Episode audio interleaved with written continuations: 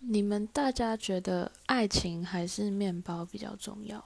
就是这个问题好像还蛮常会有人问的。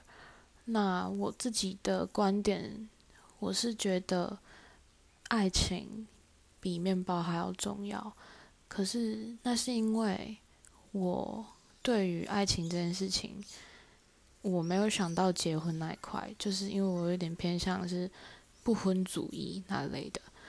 所以我就觉得，如果我们只是交往男女朋友，面包对他的面包对我来说不是那么重要，我自己有面包就好了。我是这个想法，可是有的人可能就会觉得面包比较重要，那可能就是因为他们想到，哎，你可能要跟这个人步入婚姻什么的。对，我不知道你们是怎么想的喽。